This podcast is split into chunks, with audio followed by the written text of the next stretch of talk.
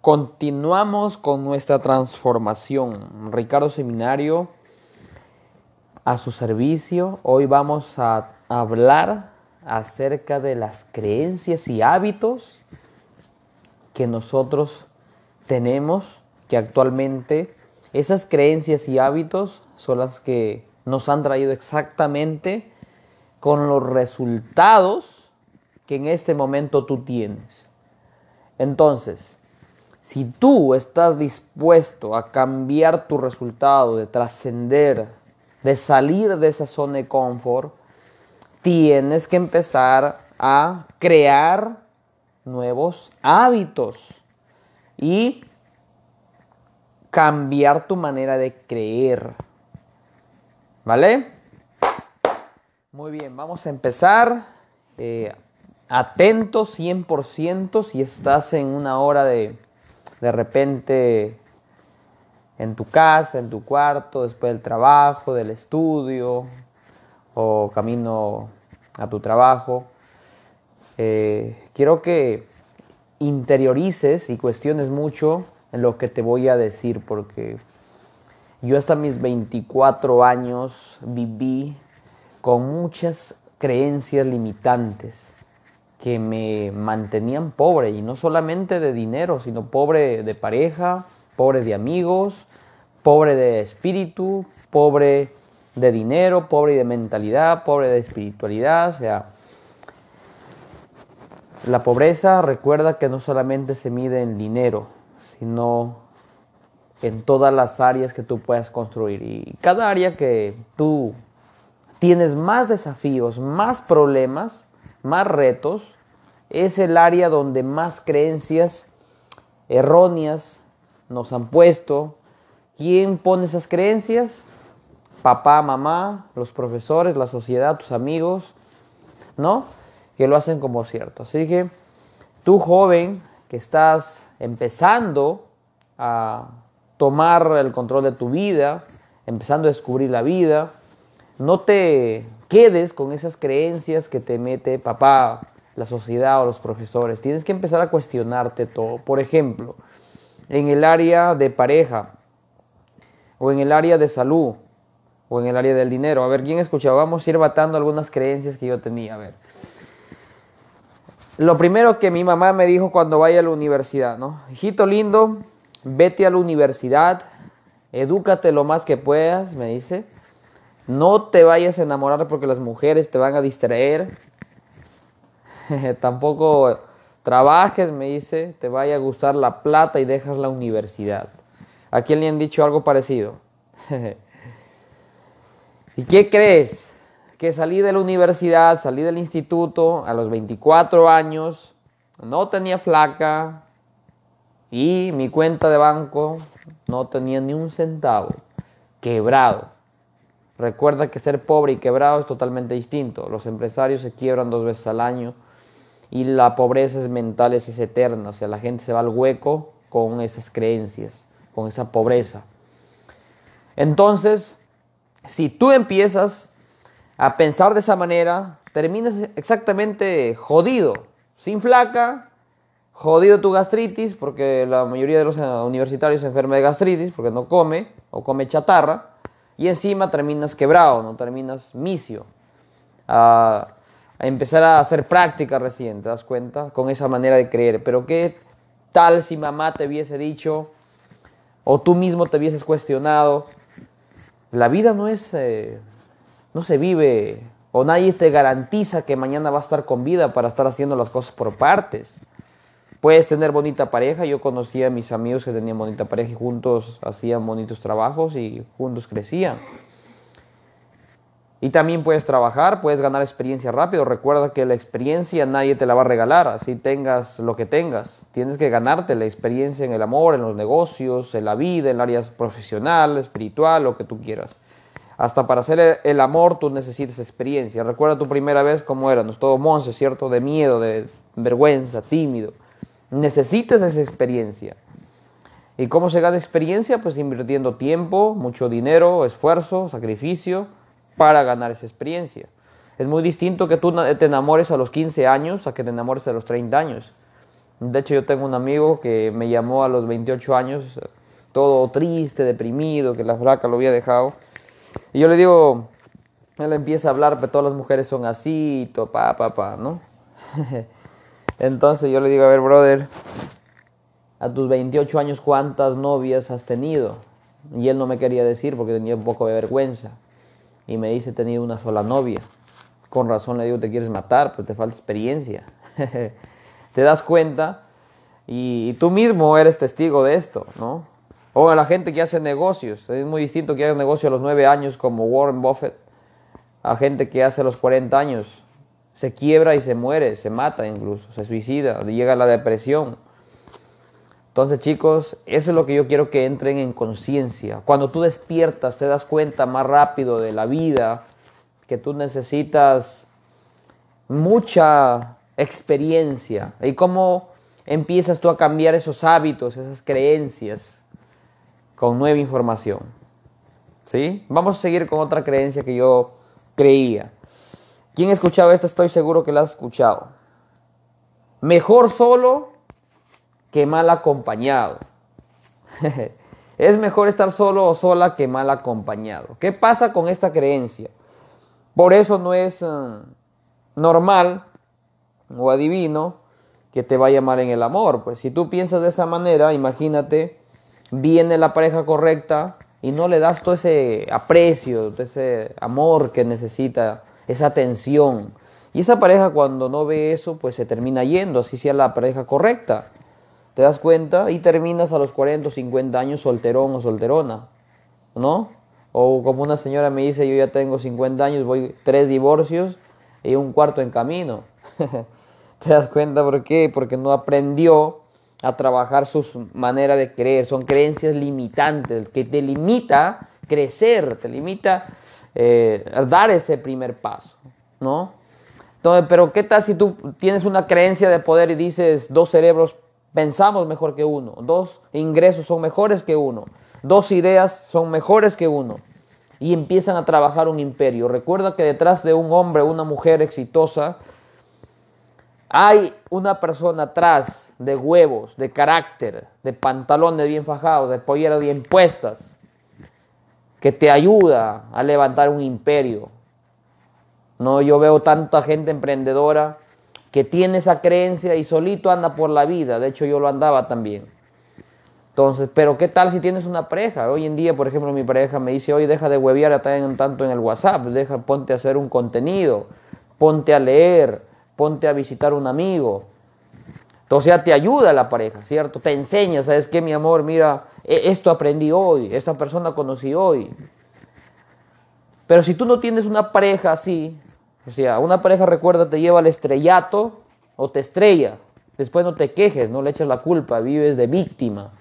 Las víctimas se justifican, se quejan, culpan, culpan a todo el mundo, pero menos ellos. Ellos son los libres. ¿Sí?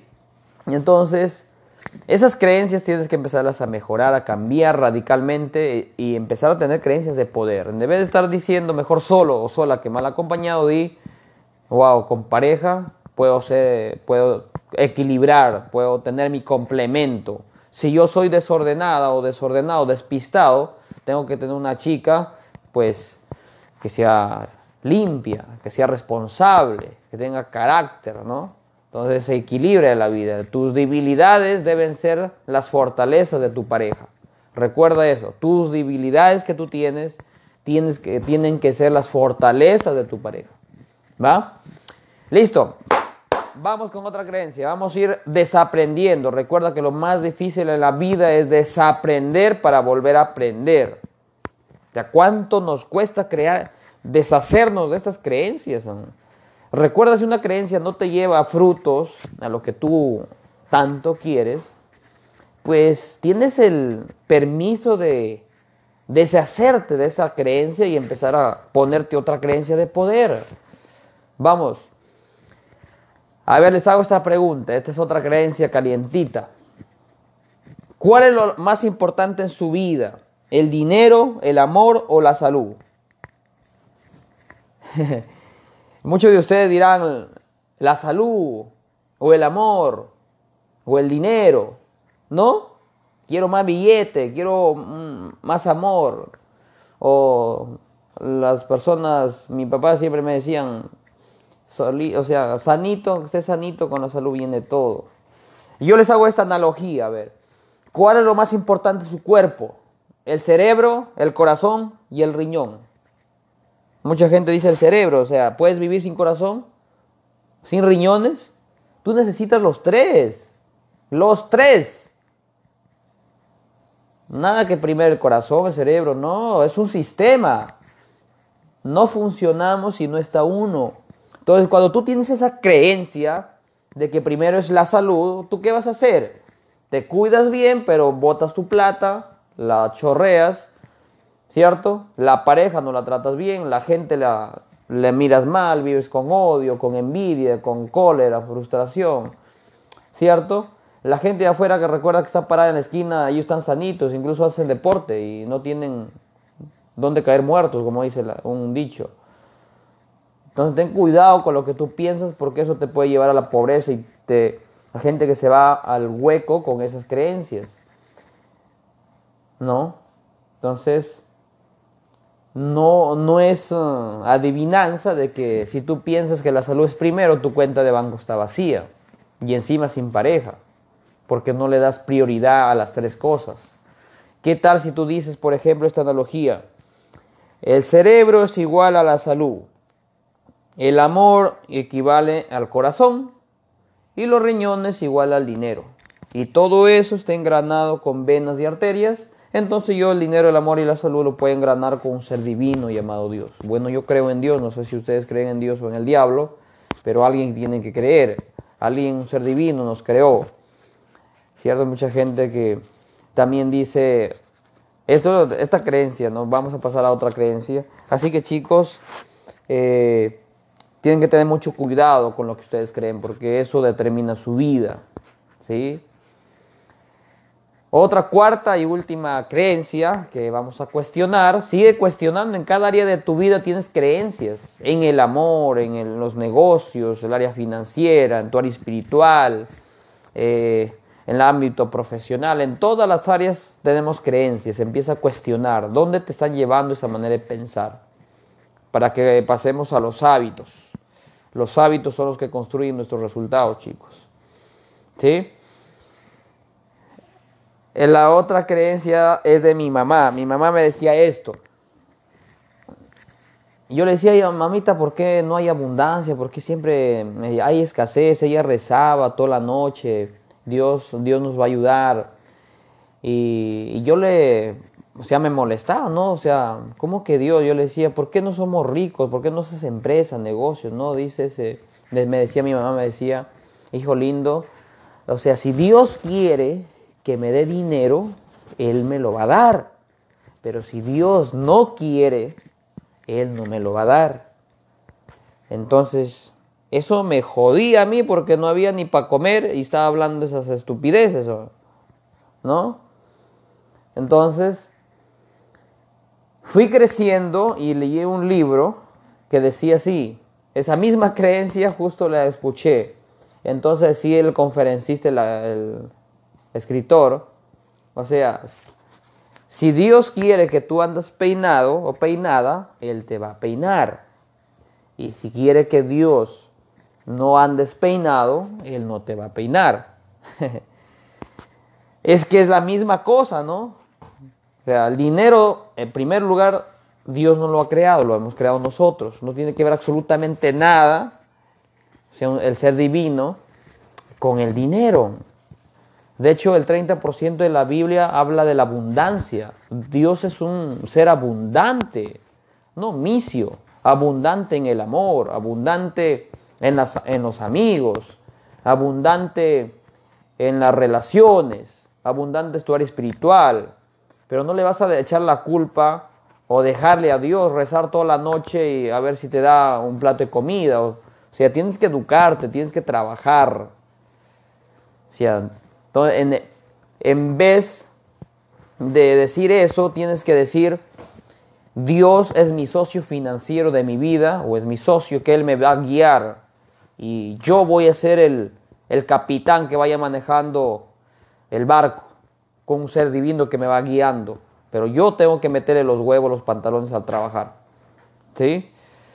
Y por último, los hábitos, chicos. Los hábitos, recuerda que son los que crean nuestros frutos. Empezando primero por tender la cama. Ese es el hábito, es el templo, chicos. El templo sagrado. ¿No? Otro hábito de, de la gente de abundancia es que se educa todos los días. Todos los días aprende y desaprende cosas que no le ayudan y aprende cosas que le van a ayudar. Tercer hábito de una persona abundante, se rodea de gente inspiradora, que le da fuerza, le da valentía, le dice, oye, brother, eh, Miguel, te admiro por esto. La gente pobre se fija solamente en las debilidades de la otra persona, critica, juzga y se queja. Esos son la gente que nunca en la vida van a salir de la pobreza, ¿no? Si es que no cambian esas creencias, ¿no? Así que chicos, eh, ¿qué hábitos quieres desarrollar para que tú te lleven a esa meta, esa visión que sueñas. Todo, chicos, es posible, todo, absolutamente todo. Y eso dice Napoleón Hill en su libro. Todo lo que la mente humana puede concebirlo, puede crear. Entonces, créalo en tu mente. Toda la vida que tú sueñas, créalo en tu mente. Porque todo, todo, absolutamente todo se creó dos veces. Primero en la mente, segundo en la realidad. Si no está tu mente, no sueñes ni reces a Dios o te puedes pasar toda tu vida rezando a Dios y nunca va a pasar absolutamente nada en tu vida. Eso es lo que te puedo afirmar. ¿Sí? Ha sido un placer, un orgullo estarles compartiendo este podcast. Métale acción, compártanlo. Y eh, para mí es un placer, un orgullo de estar eh, siempre al servicio de ustedes. Que Dios me los bendiga. Bye bye.